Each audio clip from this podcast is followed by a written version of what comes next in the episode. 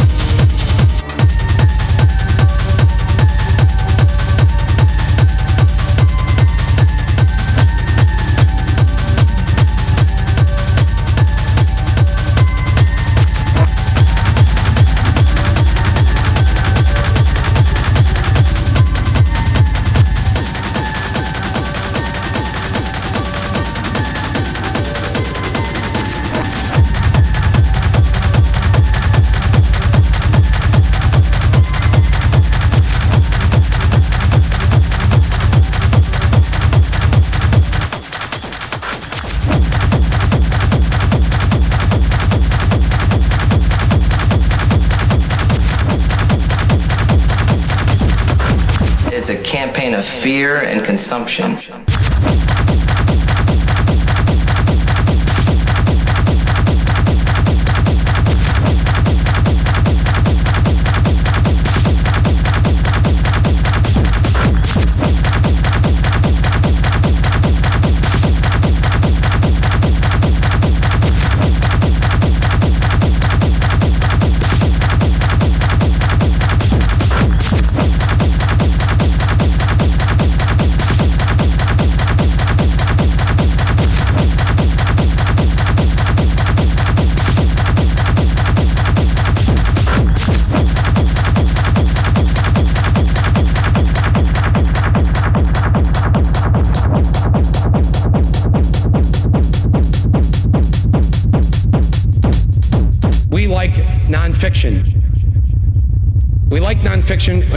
Fictitious times. We live in a time where we have fictitious ele- election result that elects a fictitious president. We like nonfiction. We like nonfiction and we live in fictitious times. We live in a time where we have fictitious ele- election result that elects a fictitious president. We like nonfiction. We like nonfiction and we live in fictitious times. We live in a time where we have fictitious election result that elects a fictitious president. We are against this war, Mr. Bush. Shame on you, Mr. Bush. Shame on you.